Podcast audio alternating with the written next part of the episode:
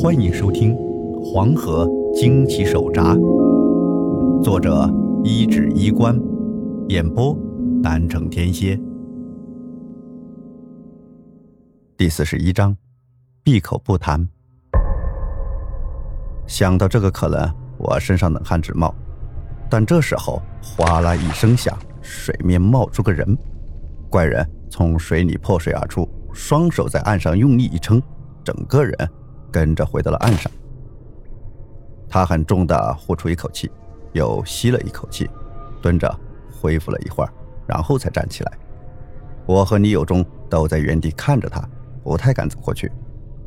开玩笑，刚刚才看到湖底。有几个不知道是什么东西的影子晃来晃去，这人有下潜的少说也有二十分钟，换个人也不敢乱凑啊。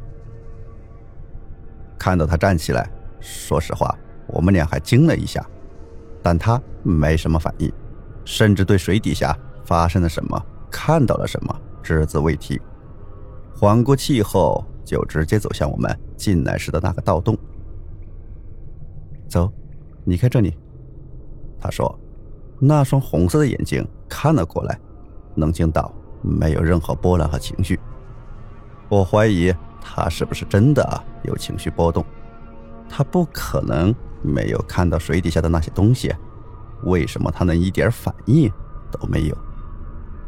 五五大哥，那水底下……我忍不住问他，他似乎思考了一瞬间，说：“有一个出口。”但是水道要通到外面，至少需要有半个时辰，我做不到，也不可能做到的。半个时辰，那就是一个小时啊！这他妈谁能在水底下不靠仪器潜水那么久？我摇头，对这个答案的期待本身就没有很大，我甚至不提倡他下水去冒险的，但想数落他一下，也不知道该怎么说，张了张嘴说。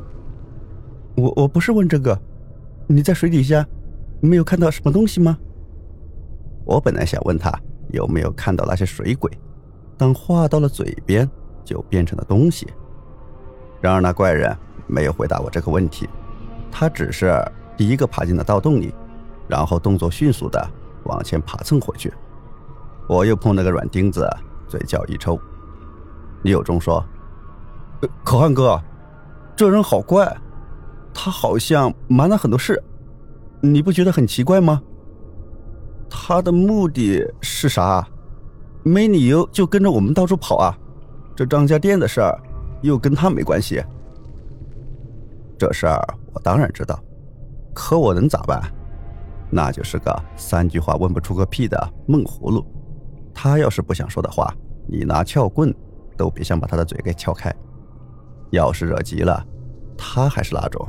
比起动嘴，更喜欢动手的人。要不你去问问他？我对李有忠说。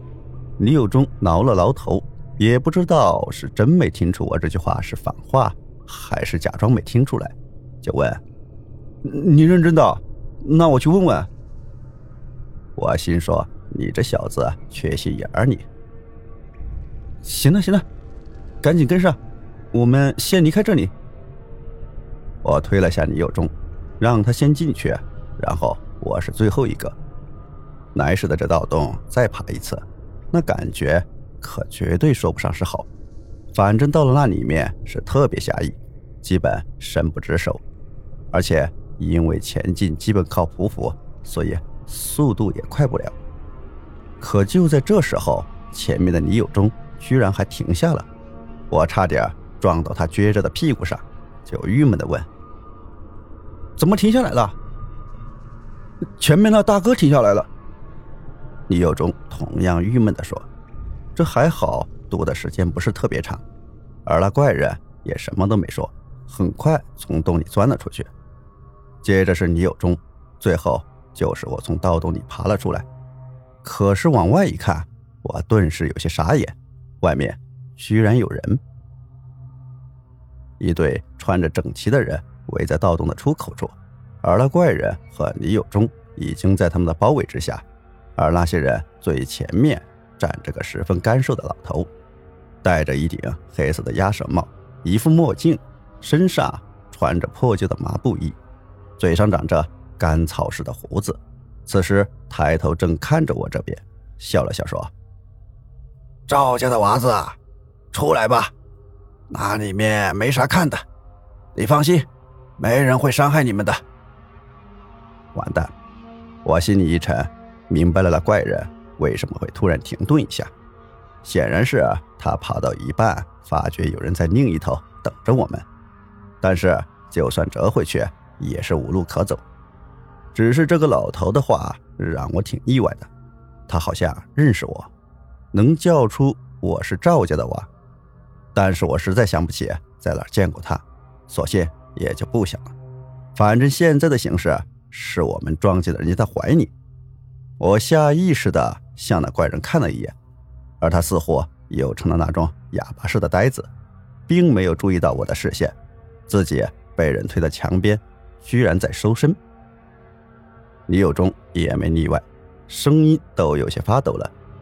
我深吸一口气，定了定神，从盗洞里爬了出来，下面有人扶了我一把，但紧接着就有一个。冰凉凉的东西顶在了我的后脑勺上，我下意识的猜到了那是什么，心脏狂跳了一下，脑子都是嗡了一声，一时间有些腿软，都不知道自己该有什么反应了。枪，这帮人居然还带着枪，有没有搞错？这帮究竟是什么人？居然能在国内拿到枪械？行啊，把那嘎达放下。就会弄这些把戏，走了火可怎么办？那干瘦的老人摆了摆手，没让一个年轻人走过来。